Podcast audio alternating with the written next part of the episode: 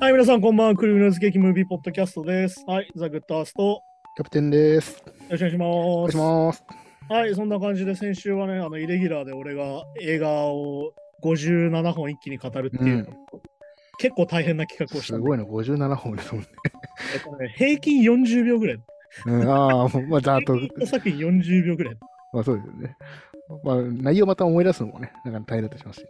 いや、あれね、初めてね、あの、資料ゼロでやったのよ。いつも大体こう、基礎情報ぐらいは見ながらやってるからさ、ドキュメンうタリーん。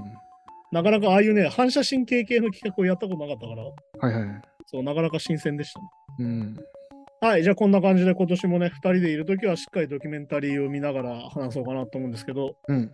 うん。はい、今週の映画はね、えっと、ノルウェーのドキュメンタリーですね。うん。 2020, 2020年の作品で、うん。はい、画家と泥棒っていう作品なんですけど、はいはい。まあこれ簡単に説明すると、まあ、えっと、2枚の壁画が何者かに盗まれて、うん。で、まあ主人公がまあ一応画家の女性なんだけど、うん。で、犯人を突き止めるんだけど、うん。じゃあその、そのうち、えっと、2人で一応押し入ってるんだけど、そのうちの1人を見つけてきて、うんまあこう、インタビューみたいな形をするんだけど、うん。まあ面会してね。はいはい。で、そうするだけの犯人がまあ覚えてないっていう一点張りで、うん。したらこう、急にその主人公の女性の画家が、うん。じゃああなたを描かせてっていうのから始まるっていう話が。うん。で、まあ画家の突然の提案からこう、思いもよもらない2人の関係が始まるっていう、こう、もうこう映画ありがちなあらすじなん だけど、うん。ね、あの、ひょんなことから起こる共同生活。うんよくあはいるはい。そんな感じなんですけど、まあどうでしたこの映画見てみて、キャプテンはね。まあそうですね。まあ、一応まず全体的に言ったとき、結構難しめというか、うんこう、あ、いや、あそこがこうで、こうでっていう感じでもないですよね。結構スローで、こう、全体的に。そうだか進らんでいく感じだったのでこの映画ね、面白いのが、そのじゃあその事件がテーマなのかっつったら、うん実はその2人のインタビューみたいなのが実は関係性そがうそうそう一応メインなんだよね、今回ね。うん。まあでもなんかこう、二人の心の変化というか、うん変化というか、そのなんか関係性、まあ、その登場人物も少ないですしね。うんまあ、だからこう、なんか、喋るって言われても難しいけど、なんか、ああ、綺麗だなっていうか、まあちょっとアートっぽいぐらいのああ、はいはい。感じのドキュメンタドドキュメンタリーなんだけど、もちろん、ドキュメンタリーなんだけど、ちょっと映画っぽさもあるというか、さ最後のオチはね。まあだから、あれだよね、なんか、もはや劇映画になるぐらいのストーリーというか、うんいわゆるその予想しないような展開そうなんですよね。うん、だし、なんかその、なんつうのかな、この映画の描き方もそうなんだけど、いわゆるその時系列順にドキュメンタリーって基本的に追っていくって形なんだけど、うん。その間にそのお互いのその泥棒側と画家の人側のいわゆるその、ね、幼少期の話が入ってきたりとか、うん。さらにそれにつながる、今につながる話とかも入ってきたりとかっていう話で、うん。結構こう映画の手法としてね、いろんなこう時系列が結構交差する感じになってて、うん。であとにそのさっき言ったみたいな、その壁画の盗難事件がメインじゃないんだよっていうのがある程度うん。入ってるかなって感じで、まあだから、なんつうのかな、その、えっ、と、このバルボラっていう女性の画家の人と、はいこのカール・ベルティルっていう犯人がいるんだけど、うん。単純にその犯罪者とその盗まれた被害者っていう話じゃなくて、いわうん。ゆるこのお互い、うん。お互いのその社会的な存在みたいなのが結構ポイントだなと思ってて、あーいわほうほうほゆる結局要はさ、まあ、犯罪と芸術みたいなううん置き方すると、ある意味正反対な性質なわけじゃん。まあまあそうですあね。とだけど、まあ、まあ関係性もまあ被疑者と被害者ですからね。そうそうそうってなるんだけど、これであるのはやっぱさ、文化資本がさ、うん。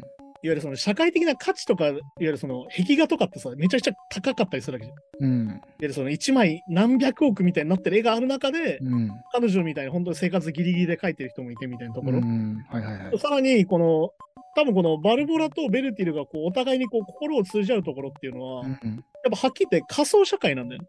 いわゆるそうんの下の階層の社会っはいはいはい。そうですよね。ていうところで、その、ベルティルのそのインタビューで言う、俺は必要とされてないんだみたいな。うん。ところと、彼女の絵を描いてるんだけど、いわゆるその食えなくて、いわゆるその彼氏にずっとアトリエのお金も払ってもらってるみたいな、ある意味こう、はっきり言って紐みたいな状態になっちゃってるっていう、うっん。ていうところと、つで、ちょっとつながってくるっていうか、はいはい。っていうところがやっぱりこの、そのへなぜその壁画を選んで盗んだのかとか、だかうん。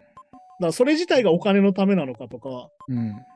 なんだろうな、それとも関係性としては芸術への愛が勝つのかみたいな話も実はなってて。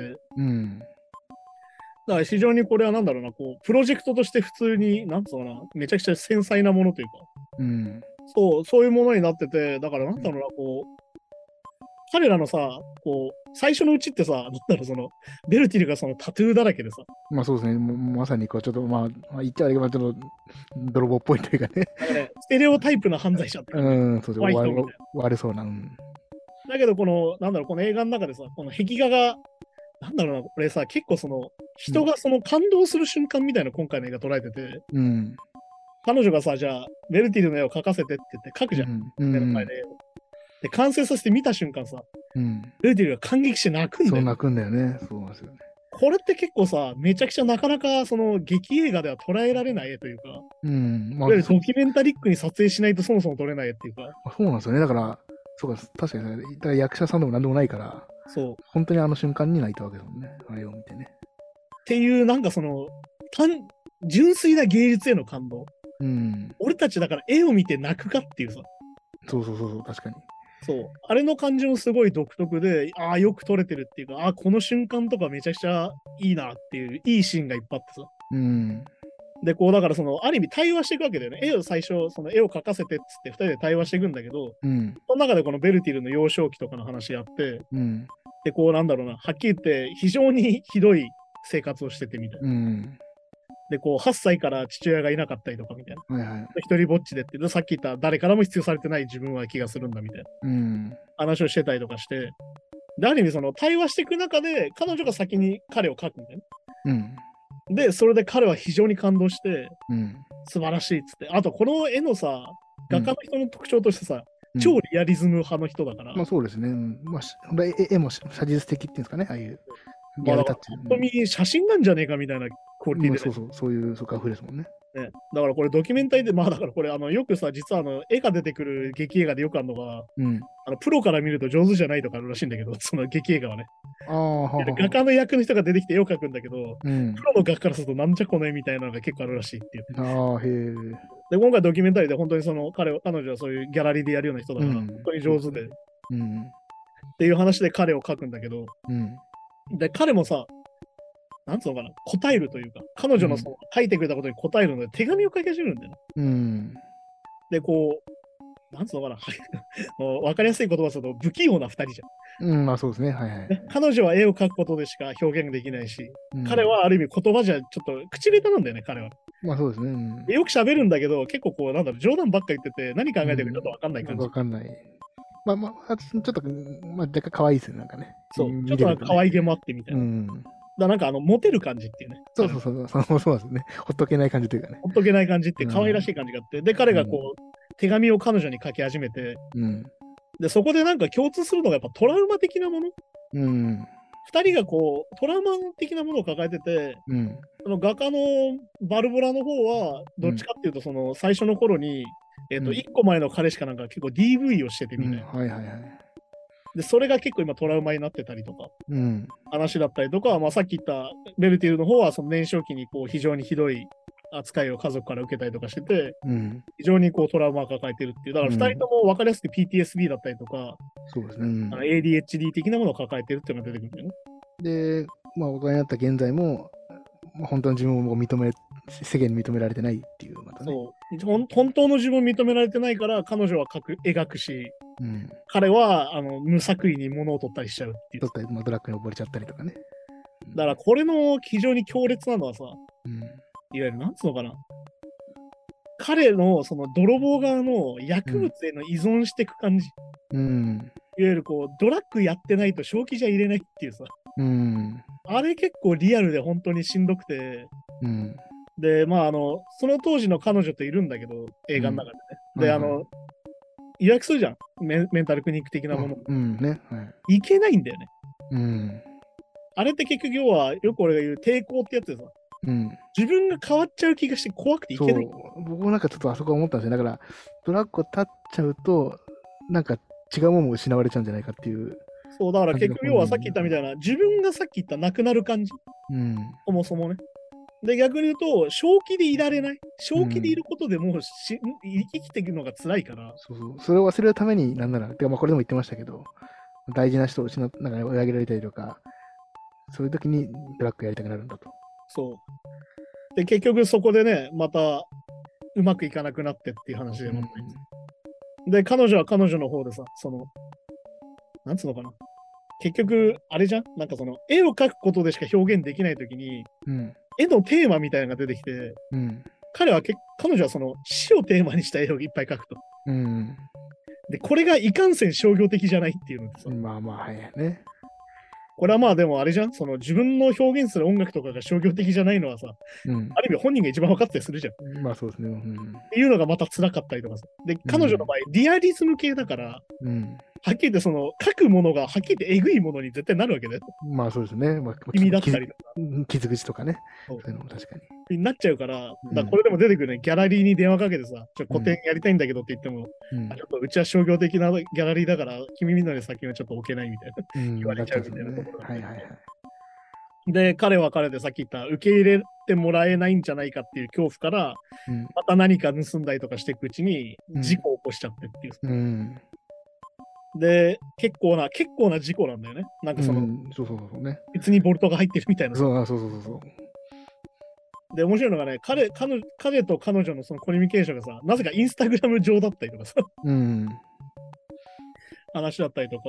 で、まあ、これベルティルがかか語ってるのがさ、うん。最初仕返しされると思ったんだよね、彼女に、つって。うん。だけど、そうじゃい。なくて、すごいびっくりしたんだ、みたいなうん。ところだったりとか、いわゆる本当に、なんだろう、彼女も彼に惹かれてるし、うん。彼も彼女のその思ったのと違う振る舞い。うん。要は、さっき言った被疑者とさ、ね、いわゆる被害者と被疑者なのに、うん。あそういう関係じゃないんだっていうところでまたまあ変わそうってですいくね感じっていうのがやっぱ全体としてある。まあ一切別に絵を盗んだことせ責めたりはしないですもんね。そうそうそうそう。まあ、なんで盗んだのってだけで。そううん。まあだからね、本当にその、さっき言ったバルボラの、そうのん彼女、画家側の幼少期も結構問題があってっていうのもまた後半出てきて、うん。お互い要はトラウマを抱えてる者同士である意味通じちゃうんだよね。まあそうなんでしょうね。うん。それが結構今回の作品のポイントかなと思ってて、だからこれが面白いのが、その、二人ともい今、パートナーがいるというか、うん、そのずちゃんとしたパートナーがいるんだけど、でもそこじゃ分かれない部分を、この二人はちゃんと共有してるっていうね。そう、だから分かりやすいよね。だから彼女と、彼女といるその、アトリエのお金を出してくれてる彼氏が出てくるんだけど、彼は非常に正しくて、うん。いわいわゆゆる常る社識会人的な。うん。社会的にもポジションが高いっていうふうになるんだけど、うん。ある意味、彼女のその死に魅了されてるところっていうのがあるじゃん。うん。その死について書きたいみたいうな。ん。そこに対して明らかにその違和感を感じちゃってるっていう。うん。なんでそんな題材ばっか書くのって言われちゃうっていう。そうですね。うん。まあでもこれはさ、音楽やってたもあるじゃん。もっとポップにできないのみたいなさ。うん、そうですね。ももっと万人受けがとかね。もっともっとなんでこんなデスメタルばっかなのみたいな。 ね、ノルウェーで言えばまさにそれだけど。まあまあ、うん。なんだけど、やっぱ彼女にはそれしかできないっていうのがあって。うん。で、こう、なんつうのかな。結局その、すごいのが、このさっき言った元彼に DV されてたみたいな話も出てくるんだけど、その画家の人が。はいはバいルボラがされてたけど、それさえも絵にしちゃうっていう。うん。でもこれってだから俺がそのカニエ・ウェストのドキュメンタリーでも言ってた、うん。怒ったこと全部曲にするみたいな。うん。だけど、カニエ・ウェストも言ってたよね。そういう作にしか癒しがないんだ、俺には。そうなんですよね。だから、まあ、あとまあそういう、まあ、絵に没頭してるときはまあ忘れられたりとか、そう本当そうなんですよ。だから、まあ、セルフセラピーじゃないけど、そうそうそう結構そういうのになってるそうですね、芸術うん。がね。だからやっぱよくそのスピルバーグも言ってる、足りない人が何か作るんだよっていう。うん、その埋めるたいめわゆにる。満たされてる人は何か作る必要ないじゃん。だって今いのやそ社うそう会でそう満たされてるんだから。っそうなんですよね。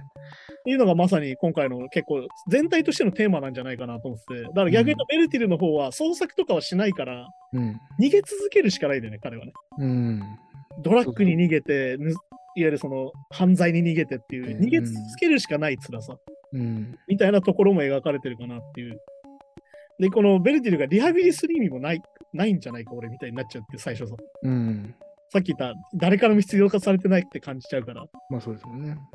で、結局、だからさっき言った、ね、病院にたどり着けないところとか、ほんとしんどくてさ、うん。ああ、辛いなってなるんだけど、でも彼はさ、それを乗り越えようってなら逆に言うとバルボラの絵なんだよね。やっぱうり、ん。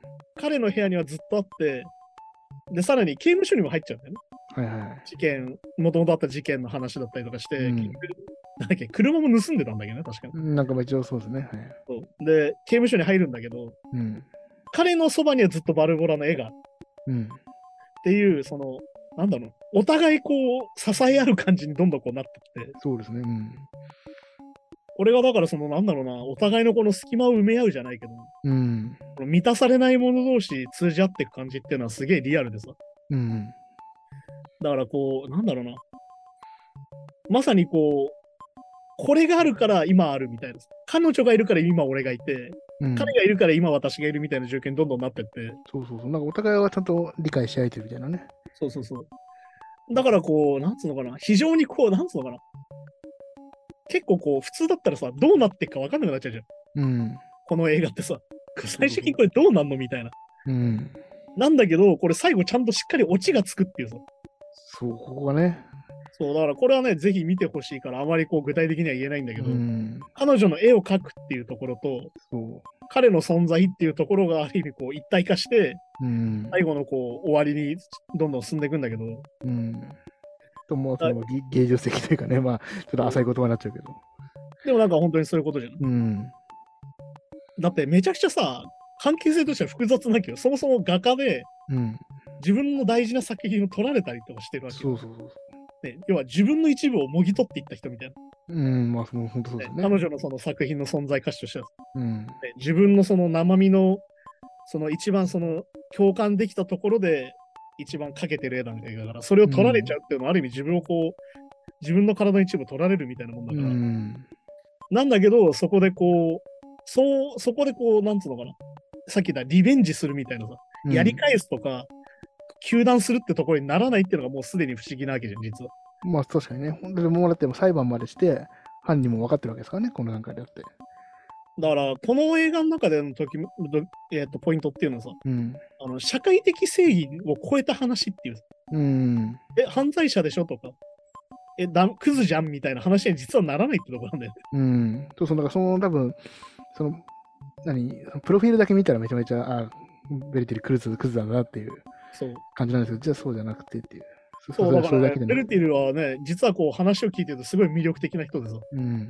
ね、実はこう、あの家具の家の建築とかの勉強を実はしてて、そう実はもうこの世界にあんまりいな残ってないような技術が使える人だったりとか、そうそう。だから昔は頭良かったりとかね。そう。成だ績からなんだろう、日本で言うと宮大工の人みたいなさ、うん、あ、みたいな、そうそうそう。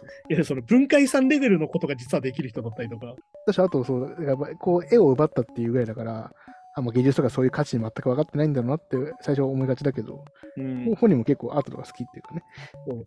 ら逆に言うと大事にしてたりとか、ね、うん、そうそうそうそで、まあその撮った映画どうなってったかみたいな話も実はちゃんとう。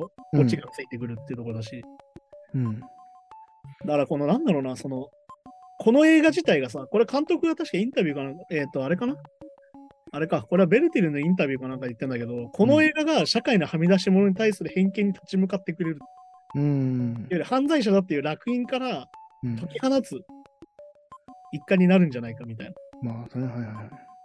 だから言ってんのがこう、たとえ問題を抱えていたとしても、人間っていうのは賢明な選択ができるし、うん。他者への思いやりを持って生きていけるんだっていう話をしうてて、ん。でまさにそういう話だよね。だからさっき言った社会正義を超えたところ。うん。いわゆる法律的にはただの犯罪者なんだけど、まあ、そうですね。そんな彼にも思いやりがあるし、うん、愛するものがあって、うん。大事にしたいものがあってっていうところを表現するってところだから。だはいはい。からすごいこう、めちゃくちゃこう、なんだろう。はっきり言って、パッと見、わかりやすくはないんだけど、この物語自体が。うん。だけど、さぎ最後にあのも出てくるオチとか、そういうものに関しては、確実に俺たちの心に響くものがあるよね。そうなんですよね。なかなかね、だから、うんまあ、単純なこう、二人がまあ男女なんで、うん。まあ、恋愛関係にこう惹かれて、ね、最初は突拍子もないとか恋愛関係になっていくとかいう感じでもないですよ、またね。そう、だからあそこのなんだろう、微妙な距離感。友達とも違うし、同じ芸術やるパートナーでもないし。だけどやっぱ逆に言うと共感してお互い惹かれ合っていくっていうのはまさにこれで描けてるんで。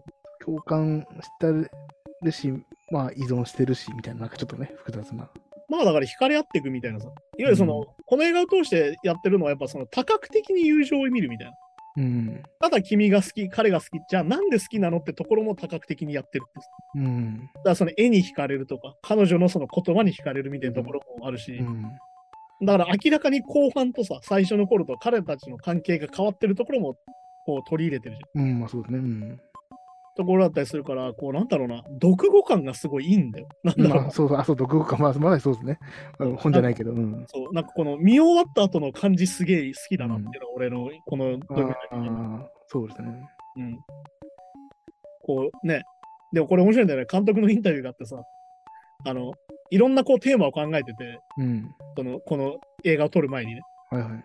で、こういろんな、なんなら壁画の盗難の、こう事件を検索したりしたんだって。いわゆる画家と泥棒っていう撮影プロジェクトが始まって先に。うん。じゃあ画家、画家が、その絵を撮られた話を調べようと思って、なんかこういろいろ調べたんだみたいな。はいはい。何人かと泥棒と会ったんだけど、うん。やっぱそんなに魅力的じゃなかったっておーあの人たちは。うん。で、やっぱこの事件でこの2人うん。に出会った瞬間、明らかに俺も惹かれたって話をしてて。おーだから彼と彼女のやっぱ魅力ってやっぱあるんだよね、そもそもね。まあね、はいはい。っていう面白さみたいなところがあって、やっぱこれはドキュメンタリーじゃないとできないなっていう。うんいわ。ゆるこう脚本があって撮影してっていう話はこれは作れないよねっていう。だかまあ、そうですよね。ら逆に言うとね、あんな事故に遭うなんていうのも突拍子もないわけだから、いや、まあまあ、確かに。ね、そんな急な話みたいな。まあ、死んでてもおかしくないレベルのね。まあでもね、あのノルウェーっていう国の、こうなんだろう、国の風土なんだろうけど、あの、うん。刑務所の中の雰囲気は全然こう、日本の刑務所と違う。そうなんですよね。めちゃめちゃこう、まあ、なんなんなんて言ったらいいんですかね。なんかその刑務所感ないというかね。うん、結構普通になんか暮らしてる感じっていうか、ね、でもこれ有名ですよね。なんかノルウェーの刑務所めちゃくちゃ、なんていうかもうなんていうの豪豪華というか、もうなんかジムもあって、部屋に冷蔵庫もあって、テレビもあってみたいなう。んでめちゃめちゃ居心地いいけど、再犯率はすいわゆる少ないという。そう、だからまあ、だから俺たちがよく話してる、罰より治療なんじゃないかっていうのまさにこれで、うんまあだからこのベルティル見てると明らかにさ、いわゆるその、うん何かを求めてる欠けてる人だけじゃん。そうそうそうね。うん。じゃあその欠けてる部分をじゃあちゃんとサポートしてあげたらなんとかなるんじゃないのっていうのが明らかにこれ見てるとわかるんだよね。じゃあうん。じゃあ彼をただ単に泥棒として糾弾して、うん。刑務所に放り込めば、彼はじゃあ再犯しないのかって言ったら明らかにそうじゃないわけで、実際同じことを繰り返してるわけだから。っうん。てなった時に、やっぱ対話なんだよね、これ実は。だからやっぱコミュニケーションなんだよ、人間っていうのはやっぱりっていう。うん。話を聞いてあげるとか、何したいのとか何やりたいのっていうのを聞いてあげることによって明らかにそれが変わるし、セラピーに近いというかね。こうやっぱ治療になるっていうのはやっぱこれ見てると思うよ。うん。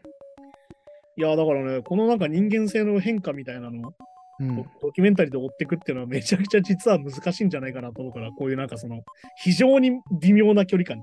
うん。で、さらに言えば社会的に見たらお互い正しくないんじゃないかみたいなところもあるから。まあ言ったらだってまあ、犯罪者と、まあ商業的にも売れてないかかですもんね。そうそうそううんい、やだから傍から見たら両方クズと言われかねないような状況。だってまあその、画家の方も絵は自分の彼氏のお金で絵描いてるわけですからね、まあまあ。だけどやっぱりそこの作品には彼らの生き様があるしっていうところうだから、っん。ていうところでね非常にこういいドキュメンタリーでまあこれ実際102分ぐらい102分とかだからうん。見やすい尺のドキュメンタリーだからぜひおすすめなんだけどうん。いやだからなんだろうなこれなんだろう作ってるものあるあるみたいな作ってる人あるある的なものがいっぱい出てくるよねやっぱね、まあ確かにちょっとこう、グッとくるものがね、ありますよね。だからこういうのはねなかなかやっぱその創作にしか癒しがないんだよねって言った時にそれがよくわかんないって人はこれぜひこれを見ると、ああうんなんとなくこういうことなのかなっていうのはわかるんじゃないかなっていうそうですね、確かに確かまあだから、さっきも言ったけど、その、その再スタートみたいな、に。うん一。回その道を外れちゃった人たちに関しての厳しさみたいなのって、やっぱ日本すごいあるじゃん。うん。だから彼がねそうそう、こ、の事故を起こして、さらに刑務所に入って出てきたときに、うん。もう一回何か職に就きたいってなったときになかなか普通さ、日本だと、つかしてすぐはくれないんだよね。だから前まあ、で刑務所入ったとか前科ついちゃいますから、うんもう仕事が限られちゃいますよ、すごいね。だけど、やっぱこれ見てるとさ、ちゃんとやっぱ訓練させて、ちゃんとうん就職させようっていう動きがあるわけじゃん。そっか、もう看護師、これだと看護師の勉強してるとかね。で、まあね、タトゥーなんて入ってたら看護師には日本だったら多分なれないわけだから。だから、そうなんだほん、だから、要は前科があって、うん年齢も40ぐらいで、40過ぎで、でタトゥーまみれだけど、ちゃんと看護師になれるってシステムがあるっていうのが、なかなかいいですよね。そう、だからやっぱ、これ見てると分かるんだけど、やっぱちゃんと斡旋してくれるんだよね、政う府が。ん、そうそうそう君こういう仕事やるんだったらちゃんと斡旋して訓練させるけどっていう。うん。だからその看護師になるにもちゃんと訓練を受けてるじゃん、彼ら。うん、そうですね。うんで、彼自体は別にその、なんだろう、勉強できないとかそういうタイプの人じゃ実はないから、なっいから、うん。ていうところだったりして、なんかその再スタートへの優しさみたいなところも実は、そうこれを見て、なんか日本と違うなみたいなさ。まあそうそう国のね、また違いがね。そう、だからなんか日本だとあの、ヤクザの話の映画とか出てくると大体そうさ、出戻るんだけど大体最後までうまくいかなくて、結局その頃に戻っていくみたいな映画がすごいわけだから。またそこしかないってよく聞きますよね。そう。普通、もうどんだけ心を改めて改心したりとか、どんな本人に気持ちがあっても、やっぱ前科があるってだけで、そう、だからこれはまあね、なるあの黒人の人の、えー、とはい反対の話とかの話もしたけど、うん何のためにケーキがあるのと。うん、そうそう。反省させてるじゃん、それでって。うん。で、反省したよねって言って出さないと、そもそもそれ、刑務所に入れる意味なくないみたいな話だから。だとまあ、そそれで何年も入ってたら年齢もいっちゃうから、その年齢もまたね、ネックになってきたりとか。で、結局そうだね40過ぎたらもう何もまともな職につけないみたいになっちゃっそうて、みんな日雇いとかになってるわけじゃん。そうなってる。くる、そうそうそうそう。ねってなってくると、もうまた限界が来て、また犯罪日本に行っちゃうとかね。だからね、これも見ててわかるけど、結局刑務所の方がいいやみたいになっちゃうわけじゃん、これもうそう。ん、だからこれ再犯率ささっき少ないって言いましたけど、多分こういう社会保障みたいなものもセットで少ないんでしょうね、もしかしたらね。そう、だからこれはやっぱだから北欧というかヨーロッパの方にさ、うん。非常に手厚いんだっていうのはこういうことだから、うん。まあだからなんだっけ、あの、ロード・オブ・カオスっていうさ、あのデスメタルの映画でもあうったけど、ん。あの、みんな稼げてないけど、社会保障ちゃんとしてるから意外とみんな実家に住んで るみたいなです。ね。そうですあね。の、デスメタルやってるけど家族と仲いいみたいなさうん。ところだったり実はするから。だからこれを見てるとね、なんかまあ、ノルウェーっていう国のシステムとか、でもやっぱ彼らが生きるべくして、やっぱこういうシステムじゃないとそもそも生きれないよねみたいな。うん。これがもし日本だったらもっと生きづらいよ、多分みたいに思ったりもする。そうなっちゃうんでしょうね。そうそうそううんって思ったりするって話だからね。だからまあ本当にドキュメンタリー見ていいところはやっぱ新たな視点を得ることなので、そう。うんま。あこういう世界とこういう関係性もありなんだなっていうさ、なんかそうですね。ところで思うから、本当にだからその最後のね、最後の独語感っていうのをぜひ感じてほしいなって感じだけど、独語ドキュメンタリー独語感ってあるんだと思いましたけどね。いや、本当にね、ただ事実が、まあ大体さ、あの、面白いドキュメンタリーって後足悪いじゃん。あの、実はこいつうんうんあ捕まってないっすよみたいな割り方するのまが、あままあそう、そういう独語感ありますけどね。まあ、あそれともまた違った独語感。違う。そうだからなんかね、まあ、ちょっと全然その内容も違うし、漫画なんで、うん。ちょっと本筋とずいちゃうかもしれないですけど、はいはい。なんかルックバックって漫画わかりますああ、わかるわかる。あの、チェーンソーマン。あ、そうそうそう。なんかあれの読んだ時の感じとなんかめちゃめちゃなんか僕の中でリンクしてて、ああ、だからあれだよね。独語感で言うそれと、こそ。あれじゃん。あの、本当に何かを作る人の話じゃん、あれも。そうそうそう。で、別に説明も変に入ってなくて、うん。だから人によっては全然感じない人もいるんだろうなっていう。まあだから逆に言うとさ、あの、みんながわかる話じゃないから、うん。すげえ強烈に影響される人がいるっていうのもそあうそうるし、そう。そうなんだでよもね逆に言うと、そういうのに触れることによって、あこの人の考えることはちょっと分かったなみたいなところでもあるから、だうん。からさっき言った視点を得るってまさにこういうことですよ。あこうんう。いう人たちってこういうこと考えてるんだみたいなことにも多分なるんだと思うんだよね。まあそうですよね。それは残念ながら俺たちはそういう立場の人じゃないから、うんそういう視点は俺たちにはないんだけど、うあんそういう人たちの目線もあるんだなってことも感じるっていうそうですね。うん。ことだったりするんでね。はい、じゃあこんな感じで今週は、えっと画家と泥棒見引きなんですけど、うん。はい、じゃあ来週、じゃあまた何かを見ようって話なんですけど、こはいはい。れまたネットフリックスの新作なんですけど、うん。はいはい。えっ、と、紹介するのが、あの、ヒッチハイカー界、手斧のヒーロー、その光と影っていうタイトルがうついて、ん。あれじゃんむかタイトルだけ聞くとなんか昔のアニメみたいなね、ヒーローアニメみたいな。ヒッチハーカーかいみたいな。あと、その光と影、ネットフリックス好きだな、みたいな、放題。うんあああ、まあそうですね。確かに。の、あのライズフォールが好きだから、んはいはい栄光と挫折が好きだから、やっぱドキドはキいはい。見応えあります。まあ、どういう話かっていうと、まあ、なんだろうな、10年前 SNS でめちゃくちゃヒットした人がいて、うーん。まはあい時の人みたいなね、はいはい。えっ、と、まあ、なんだ、いわゆる暴漢から女性を救った、その手斧を使って、うん。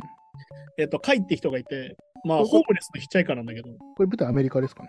これアメリカだね。アメリカの話。うん。そうで、えっと、ケイレブ・マギルバリーっていう名前なんだけど、ああ。こはれいがカイっていうニックネームなんだけど、はいはい。で、これをきっかけに、いわゆるリアリティ番組のプロデューサーからオファーが殺到して、いわうん。